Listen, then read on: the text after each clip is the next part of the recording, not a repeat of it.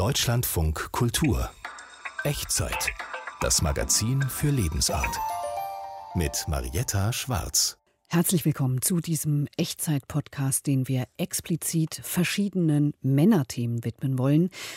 Im Bewusstsein, dass es etwas old-fashioned ist, in einer Zeit, in der viel über Geschlechtervielfalt diskutiert wird und die Binarität Mann-Frau etwas im Abseits gelandet ist.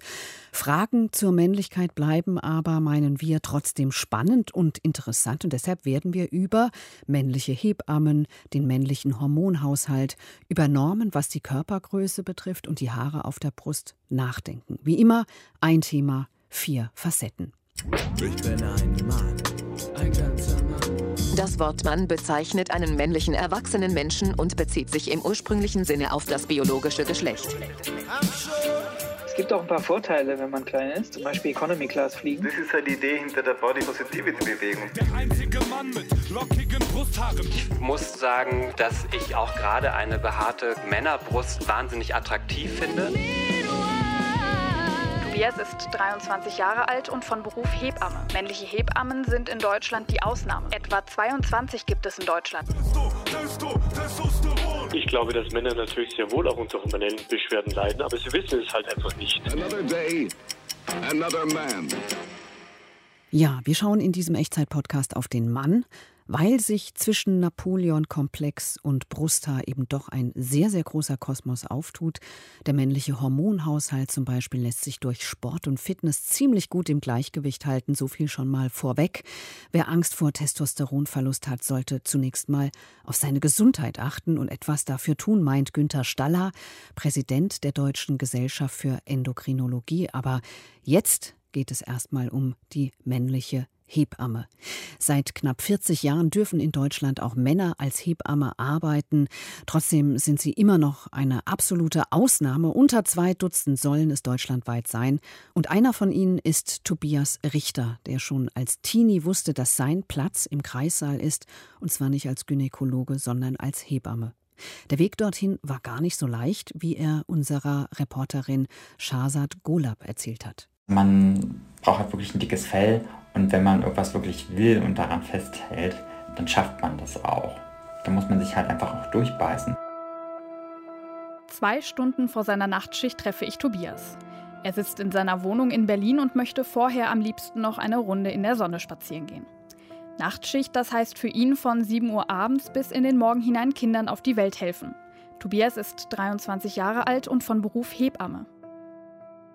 Es ist jetzt seit, seit 2020 so, dass alle Geschlechter sozusagen die Berufsbezeichnung Hebamme erhalten. Davor hießen männliche Hebammen offiziell noch Entbindungspfleger. Männliche Hebammen sind in Deutschland die Ausnahme. Etwa 22 gibt es in Deutschland, schätzt Tobias. Mit fast allen hat er hin und wieder Kontakt. Über Social Media ist die Hebammen-Community gut vernetzt. Vor allem auf Instagram teilt die Hebamme Tobi ihren Alltag mit über 5000 Followern. Für Tobias selbst spielt sein Geschlecht auf der Arbeit aber keine Rolle. Es gäbe wichtigere Eigenschaften, die eine Hebamme mitbringen sollte. In seinem pinken Kittel sticht Tobias unter den anderen Hebammen aber trotzdem heraus, auch wenn der Kreissaal schon früh ein großer Teil seines Lebens war. Also ich bin durch meine Mutter auf den Beruf gekommen wir sind als Kinder groß geworden damit, haben gelernt, was es heißt, als Hebamme sozusagen zu arbeiten, was heißt, wenn die Mama Weihnachten nicht da ist zum Beispiel. Und somit sind wir halt einfach groß geworden, haben sie besucht, auch auf Arbeit. Und mich hat das dann irgendwie so angesprochen und so fasziniert, dass ich gesagt habe, okay, das will ich auch gerne mal machen, beziehungsweise den Beruf später auch mal kennenlernen. Mit 15 Jahren steht Tobias dann das erste Mal in einem Kreissaal. Wenn er darüber redet, klingt der etwas zurückhaltende Tobias fast ein bisschen stolz. Praktikumsplätze im Kreissaal sind heiß begehrt und oft gibt es mehr Interessierte als wirkliche Stellen. In seinem Praktikum in einem Berliner Krankenhaus reagierten fast alle positiv auf ihn. Und auch heute seien viele werdende Mütter zwar überrascht, wenn sie ihn sehen, Einwände, dass er bei der Geburt behilflich ist, sind selten. Klar gibt es immer irgendwie Leute, die ähm, das nicht so gut finden oder die sagen, okay, sie können damit nicht so viel anfangen. Und das ist okay, dann tauschen wir bei uns im Haus. Dafür hat Tobias größtes Verständnis. Schließlich gibt es vielerlei Gründe, wieso Schwangere lieber eine weibliche Hebamme oder auch eine weibliche Gynäkologin bevorzugen. Natürlich gibt es Frauen auch, die Gewalterfahrungen gemacht haben, äh, sexuelle Gewalt beziehungsweise körperliche andere Gewalt. Aber ich habe auch schon bei der Geburt gehabt, Frauen mit Gewalterfahrung zu betreuen, die mir das Vertrauen entgegengebracht haben. Das sind halt so unglaublich viele Situationen und jede Geburt ist da unterschiedlich und individuell und das muss jeder für sich selber entscheiden. Also wir dringen ja niemanden irgendwas auf, sondern wir versuchen da wirklich, dass die Leute sich da das überlegen dürfen, ganz klar. Das Vertrauen, das ihm die Schwangeren oft entgegengebracht haben, vermisste Tobias teilweise von seinen Kolleginnen. Etwa als er nach der Schule als erster Mann in Thüringen seine Hebammenausbildung anfängt. Wenn erwachsene Frauen dich ignorieren, wenn du vor ihnen stehst und ihnen was sagst und sie dich angucken, es sind Umgangsformen, wie mit dir geredet wird, wie Kritik geäußert wird. Und das hat mich halt einfach geprägt und damit habe ich schlechte Erfahrungen gemacht. Am rechten Unterarm trägt Tobias ein schlichtes kleines Tattoo. Die Umrisse eines Babys, das im Arm gehalten wird. Er liebt es, Hebamme zu sein, aber schönreden will er die Arbeitsbedingungen von Hebammen nicht. Im Kreissaal gibt es weitaus größere Probleme, als welches Geschlecht die Hebamme hat, sagt er. Die größte Herausforderung ist einfach die Zeit heutzutage in der Betreuung. Die ist nicht mehr so gewährleistet, wie wir sie gerne auch hätten. Während einer typischen Schicht gebären etwa zwei bis drei Personen, erzählt Tobias. Die muss er vor und nach der Geburt untersuchen. Begleiten, ansprechen, organisieren, planen, trösten, Rat geben. Pausen? Utopisch. Einen anderen Beruf kann sich Tobias trotzdem nicht vorstellen. Und auch einen Plan B hat er nie gehabt. Neben seiner Arbeit im Kreissaal leitet er heute die Elternschule der Klinik und studiert nebenbei Medizinpädagogik. Viel Zeit für Freizeit bleibt da nicht, höchstens Familie, Freunde und mal eine Runde spazieren gehen eben. Hebamme ist halt nicht dieser 9-to-5-Job irgendwie wie bei der Bank äh, oder in der Bäckerei irgendwie und wir machen den Laden zu, sondern du guckst einfach, dass es einfach allen gut geht. Als ich ihn frage, wann er morgen früh nach seiner Nachtschicht wieder zu Hause ist, lacht Tobias nur. Hebamme, das sei halt auch einfach Berufung. Shahzad Gulab über Tobias Richter, eine von ganz, ganz wenigen männlichen Hebammen in Deutschland. Der männliche Hormonhaushalt ist in keinster Weise so ein Thema wie der der Frau. Frauen haben einen monatlichen Zyklus, sie werden schwanger und sie kommen in die Menopause mit allen möglichen hormonellen Auswirkungen und Beschwerden. Aber was ist eigentlich bei den Männern los? In den vergangenen Jahren hat man immer mal wieder auch etwas über die sogenannte Andropause hören können, also die Wechseljahre beim Mann, aber ansonsten scheinen Sexualhormone sich nicht unbedingt auf das Befinden bei Männern auszuwirken. Was da im männlichen Körper abläuft, bespreche ich jetzt mit Professor Dr. Günther Staller. Er ist Präsident der Deutschen Gesellschaft für Endokrinologie. Guten Tag. Ja, guten Tag, Frau Schwarz. Herr Staller, warum leiden viele Frauen enorm unter hormonellen Beschwerden und Männer nicht? Also die Biologie des Mannes ist natürlich anders, weil wenn wir von einer Frau sprechen, dann meinen wir natürlich die zwei Phasen, der, die Phase der Fertilität und die Phase der Menopause. Die gibt es in dem Sinne beim Mann ja nicht. Das heißt, der Mann hat den gleichen Biorhythmus von der Pubertät bis in die höchsten Lebensdekaden. Und die Biologie des Mannes ist natürlich immer geprägt durch die Libido, die immer unverändert bleibt, aber natürlich auch durch die Fertilität, die bis zu den höchsten Lebensdekaden im Prinzip erhalten bleibt. Und ich glaube, dass Männer natürlich sehr wohl auch unter hormonellen Beschwerden leiden, aber sie wissen es halt einfach nicht. Der Mann hat halt keinen Zyklus, also nicht diesen klassischen Biomarker. Das heißt, hier muss man einfach eine Beschwerdesymptomatik mit einer ja letztendlich biochemischen Analyse in Einklang bringen und nicht jeder Mann der irgendwelche Probleme hat, geht deswegen zum Arzt und lässt sich analysieren. Okay, zum Arzt zu gehen ist ja das eine, aber die Beschwerden zu empfinden ist ja das andere. Also wenn man Beschwerden hat, spürt man sie doch auch, oder? Ja, die Frage ist natürlich dann immer die Zuordnung. Ich meine, wir haben natürlich, oder der Mann hat äh, natürlich Beschwerden, die, sage ich mal, schon in Einklang sind, klassischerweise mit dem Sexualhormon, wie zum Beispiel sexuelle Funktionsstörung, einen Libidoverlust der natürlich auch andere Ursachen haben kann, wie zum Beispiel Depression. Aber es gibt viele Beschwerden, die man als unspezifisch bezeichnen kann, weil sie halt auch anderen Krankheitsbildern zuzuordnen sind. Dazu gehören zum Beispiel die ganzen psychischen Symptome wie Ängstlichkeit, Depressivität, Gedächtnisschwäche, Konzentrationsstörung und so weiter. aber natürlich auch viele körperliche Symptome, die nicht zwingend immer ursächlich nur mit dem Testosteron zu tun haben. Zum Beispiel eine Veränderung des, oder eine Reduktion des Blutfarbstoffes Hämoglobin, eine Abnahme der Muskulatur, psychovegetative Beschwerden, Knochenprobleme, Schlafstörungen und Tagesmüdigkeit. Ist das jetzt ähm, etwas, was Sie der Anthropause, die ich ja gerade in der Moderation schon angedeutet habe, zuordnen würden? Also das sind ja so diese klassischen Symptome, die man dann damit in Verbindung bringt. Also die Andropause ist eigentlich ein Begriff, den wir kaum gebrauchen. Man muss halt immer sagen, es gibt natürlich mit den Lebensdekaden eine gewisse Abnahme des Testosteronwertes, etwa ab dem 40. Lebensjahr um circa ein Prozent. 20 Prozent der älteren Männer, ich bezeichne damit die Gruppe zwischen 40 und 80, entwickelt dann einen sogenannten Hypogonadismus, hinter dem oft funktionelle Störungen stehen, häufigst bedingt durch das Übergewicht. Das ist der große Treiber der Verminderung des Sexualhormonspiegel beim Mann. Das Alter, da sprechen wir vom sogenannten äh, Late Onset Hypogonadismus, aber natürlich auch andere Faktoren, Krankheiten, Medikamente und, und, und.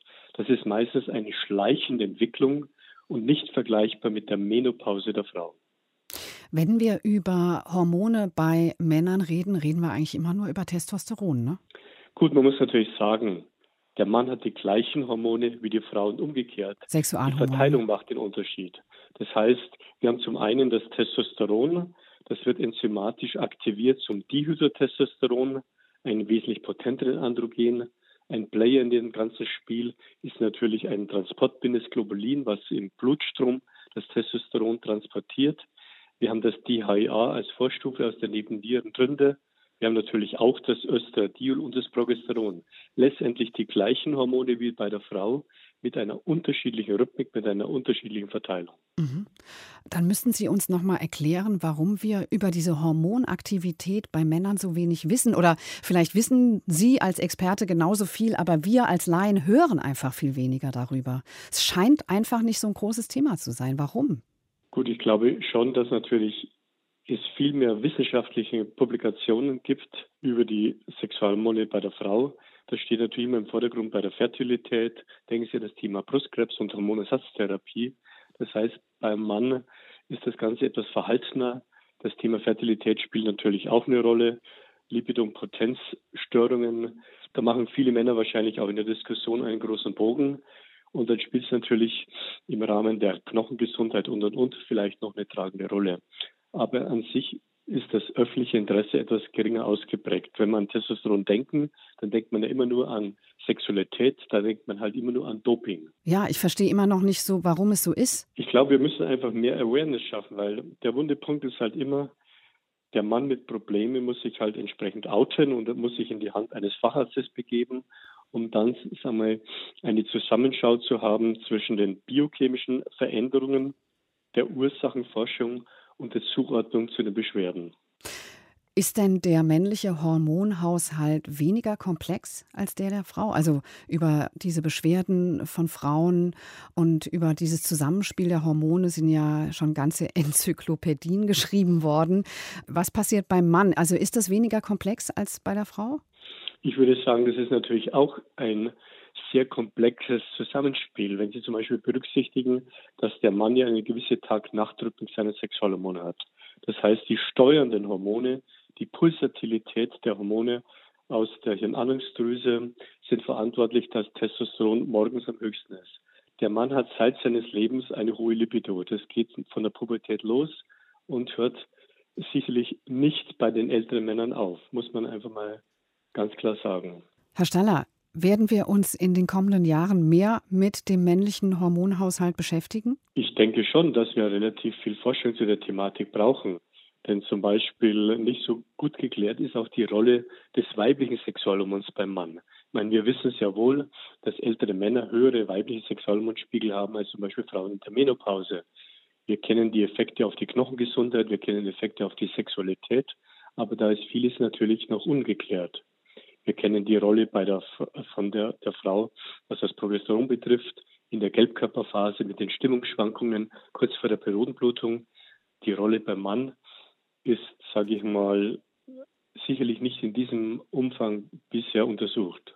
Da werden wir also noch viel erfahren und vielleicht wird das ja auch bewirken bei Männern, dass sie mehr reflektieren darüber. Ich glaube, das ist ein ganz wichtiger Punkt, weil das Testosteron ist ein ganz wichtiger Biomarker des Mannes. Ein älterer Mann mit einem hohen Testosteronspiegel hat sicherlich sich sein ganzes Leben um seine Gesundheit gekümmert, hat das Glück, dass er keine Erkrankung hat, keine Medikamente nimmt. Aber wenn man an die Fülle der Männer denken, 60 Prozent der Männer haben Übergewicht. Alle diese Männer bekommen einen niedrigen Testosteronspiegel durch einen zentralen Effekt, durch Mediatoren der Fettzelle auf das Zwischenhirn, dem Regulator der Testosteronbiosynthese. All diese Männer haben einfach klinische Probleme. Und das ist eine Unmenge, die da auf uns zurollt. Das heißt, wer seinen Hormonspiegel erhalten will, auch bis ins hohe Alter, der sollte doch am besten viel Sport machen und seinen Körper fit halten, ja? Also die Botschaft ist natürlich ganz klar, dass man viel für seine eigenen Sexualhormone tun kann. Und dazu gehört eben ein gesunder Lebensstil, die Kontrolle des Körpergewichts, körperliche Aktivität und auf die seelische Gesundheit achten. Ähm, ist es bei Frauen auch so, dass sie ihren Hormonspiegel durch körperliche Fitness sozusagen mehr im Gleichgewicht halten können? Wahrscheinlich ja, nicht. Sie, ne? also sie kennen wahrscheinlich doch natürlich, wir haben das gleiche Problem. Also ich meine, in meiner Sprechstunde kann ich nur sagen, wenn wir Frauen kommen, dann haben die meistens das Problem Übergewicht und Zyklusstörung. Sobald sie Übergewicht haben, entwickelt sich ja über die Insulinresistenz ein sogenanntes PCO-Syndrom, polyzystische Ovarien.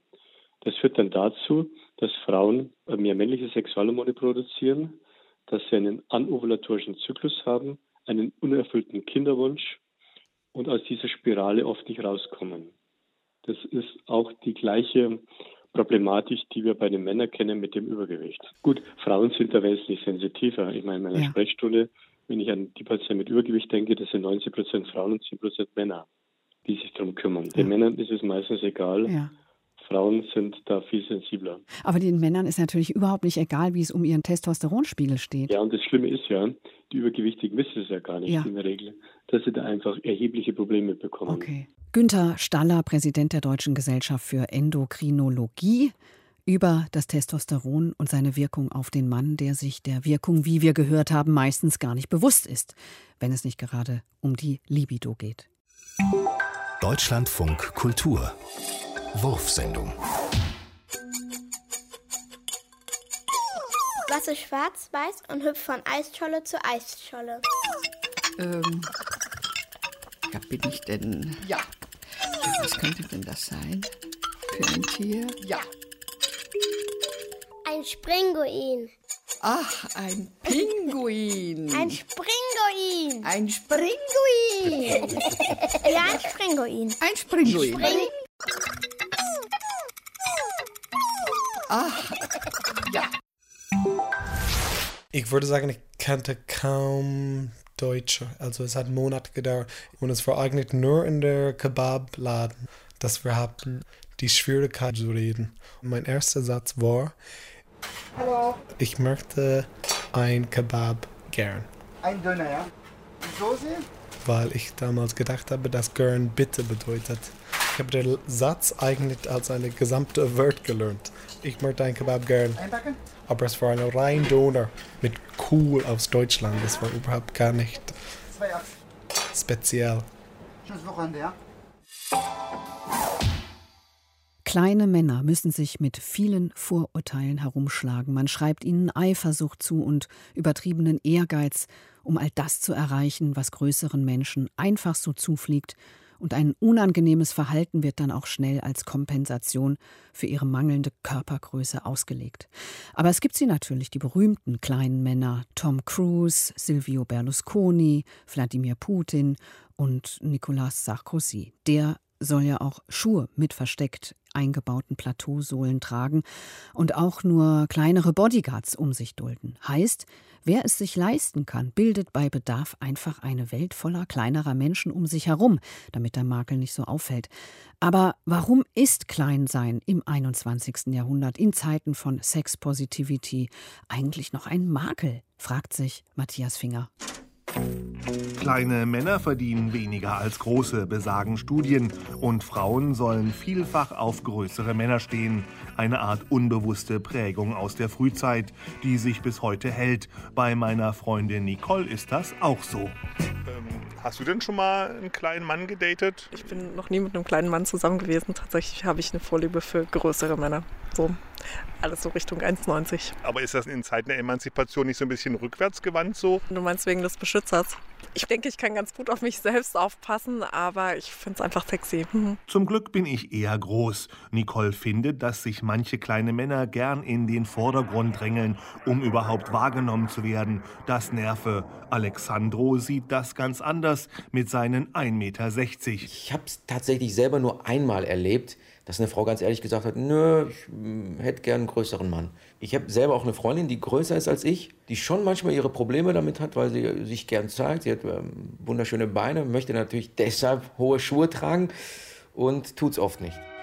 Der Wiener Psychotherapeut Alfred Adler mutmaßte vor 100 Jahren, dass kleine Männer ein Defizit an Körpergröße durch herrisch dominantes Gebaren kompensieren. Mittlerweile ist seine Annahme umstritten, weil sich natürlich auch große Typen herrisch verhalten. Kleine Männer, ist das heutzutage also vielleicht nur noch eine Beschreibung, nicht mehr? Die Theorie vom Napoleon-Komplex, auch Tiny Man Syndrome genannt, ist immer noch im Umlauf. Na, ich empfinde das als Beleidigung, weil oft, glaube ich, wird es auch einfach nur gebraucht, um Leute so ein bisschen zu bashen. Sagt mein Freund Robert. Er nennt sich mit seinen 1,64 Meter selber Kurzi. Er ist Chef, haut gern mal auf die Kacke, wie andere auch, und will seine Körpergröße selbst nicht problematisieren. Das komme immer von außen. Dumme Sprüche muss er sich hin und wieder anhören, aber weniger als früher, sagt er.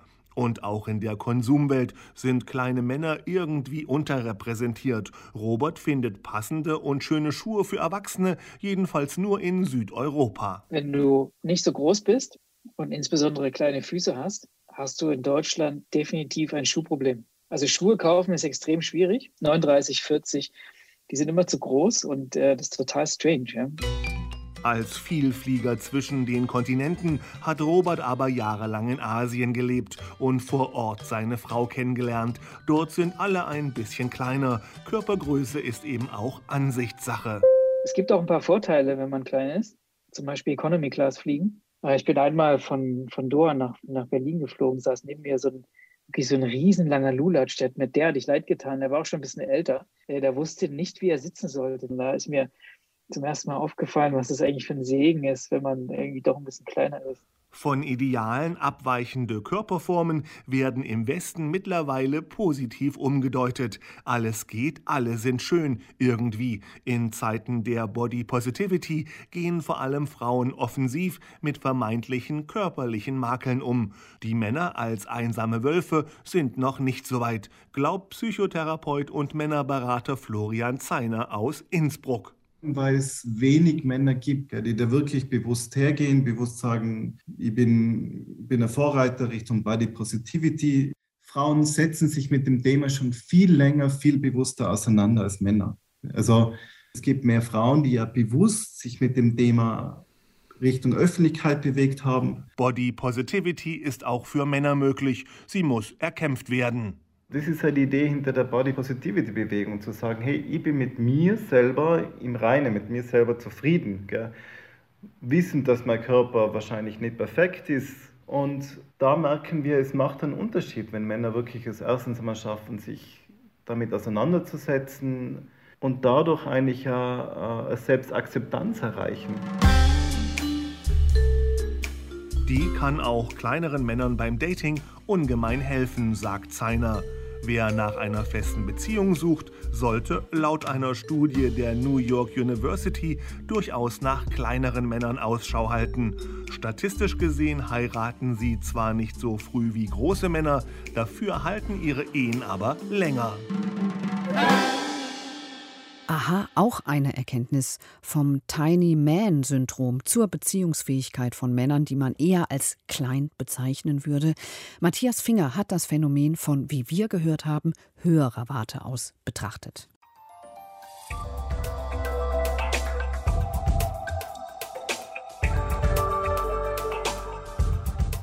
Und jetzt noch ein Blick auf die Männerbrust. In den 80er Jahren trug der Schauspieler Tom Selleck in der Fernsehserie Magnum dort das, was man im Gesicht einen Vollbart nennen würde. Und ab den 90ern zeigte sich auch David Hasselhoff in Baywatch ziemlich haarig. Später kam dann der metrosexuelle Look, glatt rasiert und jungenhaft, so wie David Beckham es bevorzugte. Mittlerweile darf es auf der Männerbrust auch wieder üppiger und wilder aussehen. In Datingportalen und auf Instagram wird wieder Fell gezeigt. Sonja Heitzmann erzählt uns, wie es unter den Männerhemden zurzeit aussieht. Ich habe mal vor zwei Jahren meine Brusthaare ganz abrasiert und das sah komisch aus. Abgesehen davon, dass es auch gejuckt hat, das gefiel mir gar nicht. Und seitdem lasse ich meine Brusthaare wachsen. Sie sind ganz weich und flauschig und das gefällt mir so und das lasse ich auch so. Ich trimme mein Brusthaar nicht, ich färbe es auch nicht oder mache sonst auch eigentlich nichts Besonderes damit. Also es wird ganz normal gewaschen, gepflegt und ist sonst so, wie es halt so wächst. Also ich finde tatsächlich Körperbehaarung unwahrscheinlich schön und ich muss dazu sagen, dass ich auch gerade eine behaarte Männerbrust wahnsinnig attraktiv finde. Ferry Hansen kennt sich aus mit Körperhaaren. Er ist bei dem Magazin Man's Health für den Bereich Beauty und Pflege zuständig. Auf der Männerbrust ist eigentlich alles möglich, sagt er der natürliche Look getrimmt, rasiert, gewachst. Da gibt es beispielsweise den Flocati, also wirklich komplett behaart mit Übergang zum Rücken. Dann gibt es den Bären, den man sich natürlich auch vorstellt als wahnsinnig behaart noch. Dann geht es Richtung Otter, das heißt die Brust ist behaart und dann geht ein schmaler Strahl runter zum Bauchnabel bis hin tatsächlich zur Glattrasur, also wirklich der Delfin. Zurzeit gibt es allerdings einen klaren Trend, die behaarte Brust. Wenn Mode, Musik und Filme der 80er und 90er ein Comeback feiern, dann kehren auch der Schnurrbart und das Fell des Magnum-Schauspielers Tom Selleck zurück, sagt Hansen. Außerdem sei Body Positivity mittlerweile auch bei den Männern angekommen. Im Moment, denke ich, hat es sehr viel damit zu tun, dass man eben sagt, man steht zu sich selber, man steht eben zu seiner Körperbehaarung und man möchte sich da einfach nicht reinreden lassen, wie man auszusehen hat. Der Wildwuchs kommt allerdings ziemlich gut an. Es hat schon was, wenn das so den Bauchnabel hochgeht. Hat schon was Männliches. Und ich finde es auch ganz schön, wenn man dann zusammen liegt und da ist ein bisschen was zum Bearbeiten. Ich mag das schon. Dass sich auch der männliche Geruch darin verfängt, das äh, macht mich total an. Ich finde es sehr animalisch anziehend, wenn ich einen Mann mit Brusthaaren sehe. Ja, ich stehe einfach drauf. Mein Vater hat viele Haare und ich glaube, wenn ich jemanden hätte ohne Haar, das wäre so ein Fremdgefühl für mich. Männer mit vielen Brusthaar, das ist eben ein bisschen wie zu Hause für mich. Wie viel Fell gefragt ist, hängt davon ab, wie die Generation vor uns mit ihrer Körperbehaarung umgegangen ist, sagen Forscher. Manche wollen sich von den Schönheitsidealen ihrer Eltern abheben, andere bevorzugen bei der Partnerwahl das, was der eigene Vater auf der Brust trug. Körper- und Kopfhaare sind leicht und relativ schnell veränderbar. Ihre Gestaltung war deshalb auch eines der ersten Modephänomene unserer Art. Auch wer Brusthaar trägt, sollte das Fell unbedingt in Form bringen, meint Hansen. Manscaping. Yep, it's a pretty big deal. In sogenannten Manscaping-Videos heißt es, die Brusthaare sollten mit dem elektrischen Rasierer getrimmt, aber nicht zu sehr bearbeitet werden. Wild soll es immer noch wirken und gleichzeitig so, als hätten die Männer alles unter Kontrolle. Maintain yourself. Manscaping. It's the 21st century. Unsere Vorfahren schützte ihr dichtes Fell vor allem vor Kälte. Als der Mensch vor ca. zweieinhalb Millionen Jahren zu jagen begann und längere Strecken zurücklegte, verlor er die üppige Behaarung und entwickelte Schweißdrüsen. Wie stark die Körperbehaarung bei einem Mann heute ausfällt, hängt von der genetischen Disposition, dem Alter und der Konzentration des männlichen Sexualhormons Testosteron ab.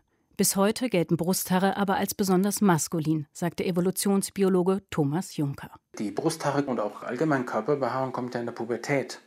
Das heißt, in dem Moment, in dem auch das Testosteron in höherem Maße ausgeschüttet wird, in dem die typischen männlichen Verhaltensweisen zum Tragen kommen, auch eine gewisse Aggressivität, ein gewisses risikofreudiges Verhalten.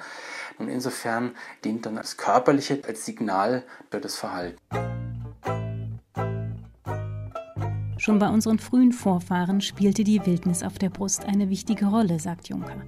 Männer mit viel Körperhaar galten als besonders attraktiv, Sie versprachen Stärke, Schutz und den Erhalt der eigenen Art. Mag sein, dass wir uns in unsicheren Zeiten auch wieder nach solchen Partnern sehnen und deswegen den wärmenden Pelz der glatten, jugendlichen Brust vorziehen. Eines müssen uns die Männer allerdings versprechen. Bei Rückenbehaarung wird gewachst. Ja, der behaarte Rücken bleibt dann doch noch ein etwas schwieriges Terrain. Sonja Heitzmann über männliche Brustbehaarung in diesem Echtzeit-Podcast über Männer. Und das war's für heute. In unserem Serienpodcast läuft zurzeit die neue Staffel von Klassik drastisch. Sollten Sie sich nicht entgehen lassen, einfach runterladen. Inzwischen gibt es ja 42 Folgen von Klassik drastisch. Ich sage an dieser Stelle Tschüss. Ich bin Marietta Schwarz. Machen Sie es gut.